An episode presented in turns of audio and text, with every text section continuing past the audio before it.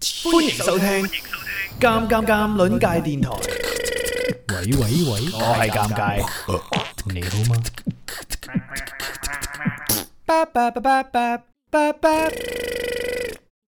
阿實，阿實，阿實，吓發乜鬼嘢牛頭啊你？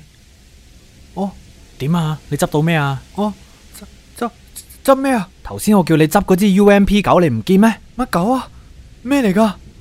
？shit，有槍聲，啊二百五方向，二百五方向有兩個人，咩咩二百五啊？咩意思啊？睇頭頂標尺啦，西邊二百五啊，我頭頂咩都冇喎，得頂綠帽。頭盔嚟噶嗰頂，仆街啦！佢哋有人揸九八 K，我得支散彈，阿實你攞，啊！尷尬，尷尬，你你個頭爆咗啊！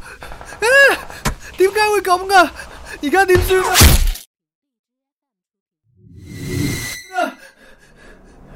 啊！尷尬，尷尬，你個頭中咗槍啊！點解？又冇得食啦，你個頭點解啊？冇事嘅。實你冷靜啲先，啊！你個頭實你聽我講點解哦冇事嘅？阿實，你聽我講啊！上一盤策略太進取啦，阿實你又懵成成，但唔喐你。啊今鋪我哋跳魚村，猥瑣發育。我哋喺邊度啊？跳魚村。阿實，三二一，跳啦！啊！救命啊！咩事啊？我跌緊落去啊！救命啊！你叫乜春嘢啫？又唔係第一次跳，咪扮嘢啦！啊！我唔得啦！我唔得啦！好高啊！救命啊！就快到地啦！今次死梗啦！啊誒，咁嘅唔跌啦？哦，有個降落傘啊！你跟隨緊我噶嘛？我一開傘你就自動開傘噶啦，唉，都唔知你叫乜鬼。唉、o k 落地。À, 阿實，你去紅色頂嗰間屋，我去隔離嗰間。哦，入去啦！你做乜 Q 嘢 à, 啊？企喺門口。請問有冇人喺屋企啊？阿實，你係咪黐咗線啊？敲咩門啫？開門入去啦！尷尬乜你咁冇禮貌噶，梗係要敲門徵得人哋同意先可以入去人哋屋企噶嘛。黐線！你中意玩嘢慢慢玩啦，我去執我嘅八倍鏡。請問有冇人喺度？嗯，自己開咗嘅，咁我入嚟啦。哇，做乜呢間屋咁亂嘅？一地都係嘢，唔係俾人打劫過啊嘛？哇，好亂啊！呢一家人一定好冇手尾噶啦，啲嘢亂咁劈嘅。嗯，繃帶，哇，醫療包又有，呢個屋企一定係醫學世家啦。咦？呢頂呢頂咪我之前戴嗰頂綠帽啊，唔係係係綠色頭盔。哇，有槍啊！有支槍喺個地嗰度啊！咁你咪執咯，邊個講嘢？我咯，吓，尷尬，我見唔到你嘅，點會聽到你把聲噶？隊友之間有對講機通話噶嘛。哦，唉呀，影帝，我頭先聽住你入屋一路演戲演到而家，請問你執咗槍未呢？幾級甲幾級頭咁呢？有冇倍鏡？有冇手榴彈啊？我見到有個平底鑊。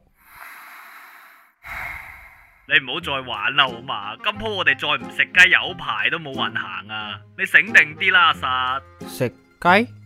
食咩雞？你而家即刻同我有乜執乜，步槍、子彈、手雷、避彈衣全部立晒佢，聽到未？哦，好啦，喂，阿實，搞掂啦！嗯，阿實，你睇下我，三兩下手勢執齊晒二級頭、二級甲、二級包，掂啊！ 你呢？執到啲咩爛鬼裝備啊？嗱呢啲咯。吓、我頂你個掣啊！三級頭、三級甲，仲有消音 M 四。我刮咗幾間屋都得支爛鬼散彈，你一間屋你執齊晒啲裝備啊！你老闆啊，我唔玩啊！用手嚟炸死我啦！係你叫我見到乜就執乜嘅。豈有此理，公平咩？不過呢，尷尬啊，偷人哋屋企啲嘢係犯法噶，不如我攞翻去。線，攞咩翻去？啊走啦，縮圈啦，準備。我哋去 P 城，我揾到架車，上車走。架車你偷翻嚟噶，唔係啊，架車我喺個褲袋入邊揞出嚟噶，梗係偷翻嚟噶啦！問上車啦，尷尬啊！我始終都係覺得咧偷嘢係會有報應噶，不如我哋行你係路咪想我炸飛你啊？ 好啦好啦，我上車咯。尷尬，你傻噶，講道理啊嘛，攞個手榴彈出嚟好危險噶。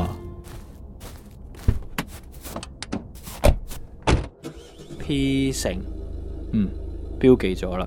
跟住個藍色坐標開過去啦。尷尬啊！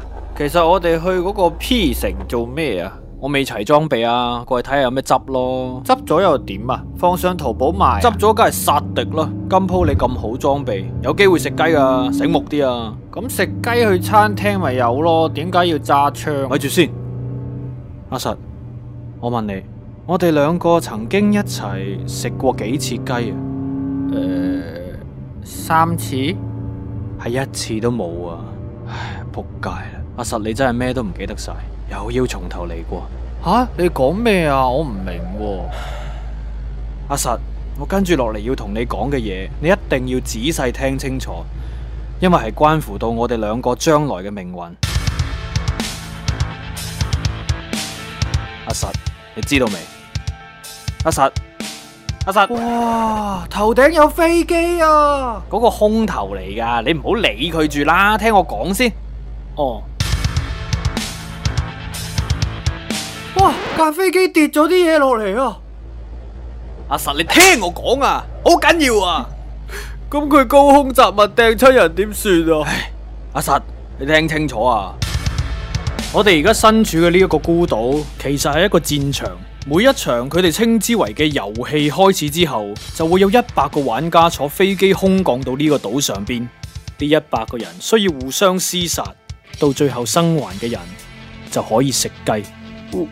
互相厮殺，係喺呢個島上邊有各種嘅場所，包括碼頭、城鎮、監獄等等。喺建築物入邊有各種嘅武器同補給品。喺遊戲開始之後呢，島上邊嘅安全區域就會逐漸向一個隨機位置縮細，強迫玩家相遇。你睇下我哋部車後邊，見唔見一埲藍色嘅牆啊？藍色嘅哦，係啊，壓緊埋你啊！一旦入咗呢埲藍色牆入邊，我哋就會暴露喺強烈嘅核輻射當中，好快就會冇命啊！所以我哋只可以不斷向安全區進發，同其他玩家戰鬥。如果我哋喺戰鬥當中死亡，遊戲就會重新開始。哦我唔明啊，究竟係邊個組織呢一場咁嘅遊戲啊？點解佢要咁做啊？同埋我哋如果死咗，點解仲可以復活？唉，阿實，你唔好諗點解啦，你只要記住一點，我哋嘅唯一目標就係生存到最後，然後食雞。咁樣，我哋就可以離開呢。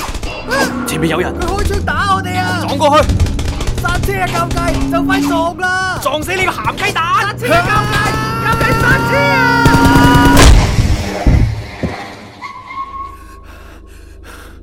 尷尬，你碌過咗佢啊！落車。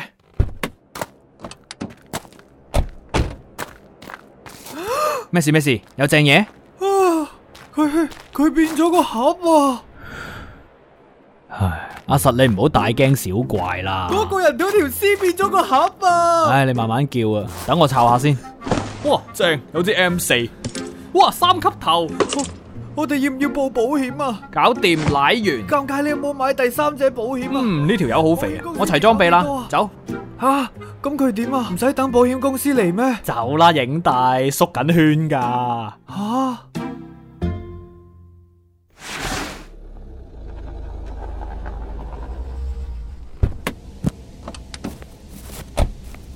呢個位置幾好，我哋入屋踎一陣，上二樓。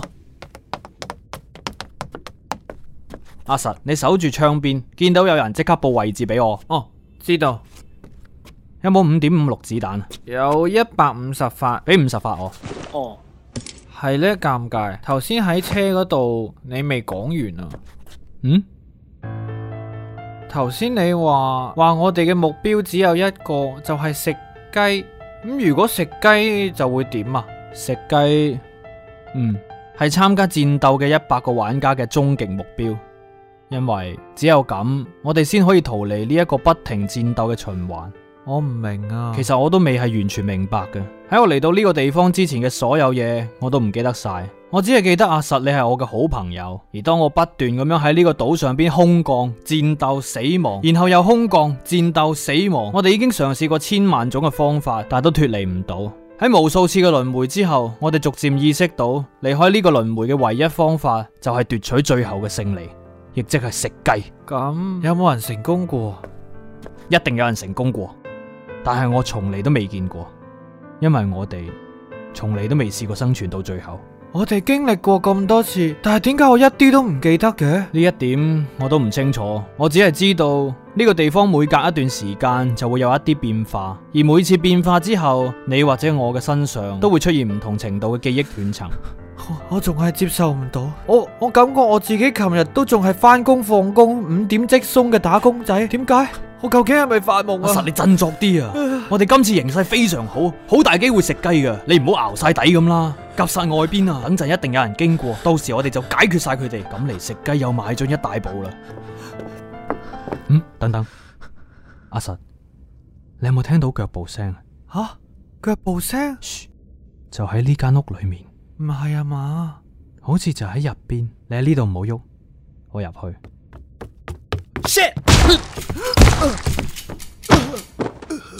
尷尬，會死啊！你個仆街，殺我兄弟！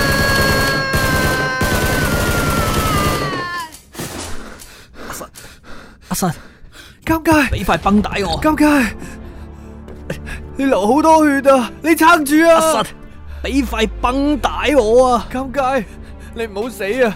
我哋仲要一齊食食雞噶，我哋講好咗俾噶。塊繃帶我。尷尬，你要撐住啊！我冇咗你唔得噶。俾塊繃帶我，唔好喊啊！屎忽鬼！你個頭俾人打咗百幾個窿，點包 à. 啊？尷尬，得翻我一個人，我唔掂噶，你唔好死 à. 啊！你個頭俾人打到爛晒，但係點解你用個繃帶不停咁綁隻手 à. 啊？你係咪流血流到濕咗啊？尷尬，你係我最好嘅朋友嚟噶，我唔識嗰啲咩 M 四 à, 啊、九八機嗰啲嘢啊，你要教我噶，你唔好走 à. 啊！應承同我一齊。搞掂了，吓冇晒事咯。你冇事？你真係冇晒事？ Yes，你頭先我見你用嗰啲繃帶喺隻手嗰度綁下綁，綁完個頭就冇晒事，點會咁噶？係咁噶啦，好出奇啊！我就快癲啦！呢、個地方頭先做得好好啊，黐線阿㗎實反應夠快，就咁啊懟冧咗條友啊。嗯，好啦，阿實係時候入圈啦，走。好啦。咦，架車呢？咦，係咯，架車咧唔係俾人偷咗啊嘛？唔得，我要打一一零。哦，仆街！咩事啊？咁解？轟炸佢。轟炸區？阿實轉身翻入去。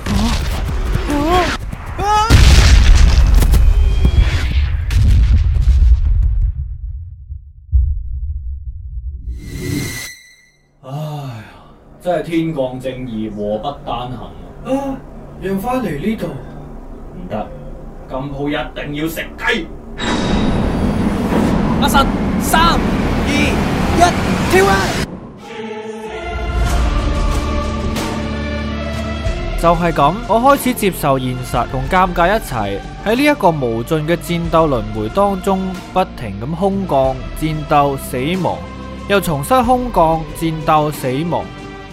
而我哋嘅技術同埋默契，到今時今日已經達到咗一個前所未有嘅高度。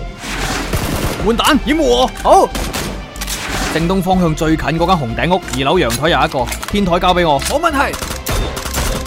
哇！你老啊，好毒啊！尷尬，上車。阿實全速入圈。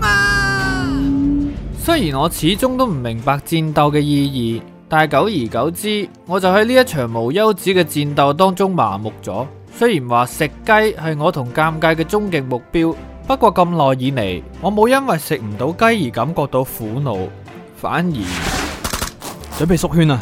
除咗我哋兩個，剩翻兩個人。今次好可能食雞啊！尷尬，係啊，呼尷尬！我突然間醒起一年前你第一次同我解釋食雞嘅嗰番說話。嗯，點啊？我記得你話食雞係逃離呢個地方嘅唯一方法，咁逃離咗之後會去邊啊？我都唔知。吓、啊你都唔知，你都唔知，咁你又咁肯定要去食？嗯，我唔想永遠活喺呢個循環裏邊，我要出去。但系但系你都唔肯定，贏咗就一定可以出去嘅咩？唔通做人一定要肯定晒前邊嘅路先去行咩？走啦，阿實，跑圈啊！哦，嚟啦，阿實啊，今鋪我哋一定食雞嘅。個圈縮得好快啊！呢一次好毒，全速跑啦！尷尬，尷尬，你做咩企喺度啊？跑啊！我突然全身喐唔到啊！尷尬，你咪玩啦，我哋冇時間啦。我控制唔到啊！个毒圈逼緊埋嚟啦，尷尬阿實，我哋要走我啦個，身體完全喐唔到啊！你走，唔可以啊，尷尬你。要食雞我唔可以抌低你噶，快啲走，會走啊！要走就你係一咪齊走，想我哋兩個一齊死尷尬喺度啊走啊，我會會抌抌低你噶。搞掂埋剩低嘅呢兩個對手，你就可以食雞噶啦！尷尬，阿神，你一定要食雞，然後離開呢一度，好好咁生活落去。尷尬。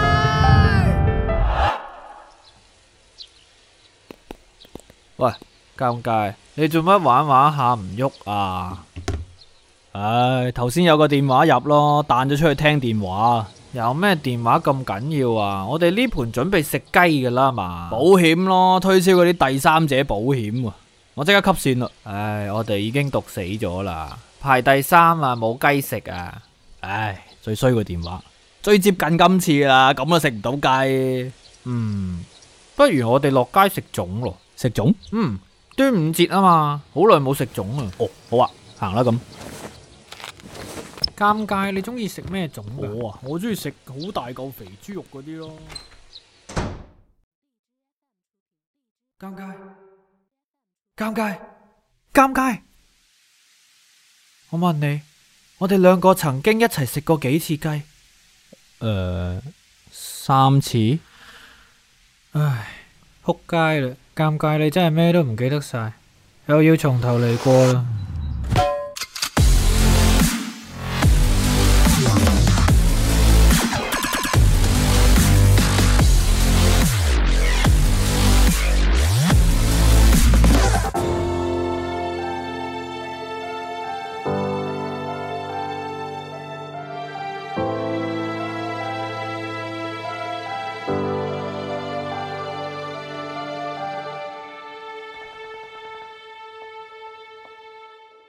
節目首發平台：鑑論界微信公眾號。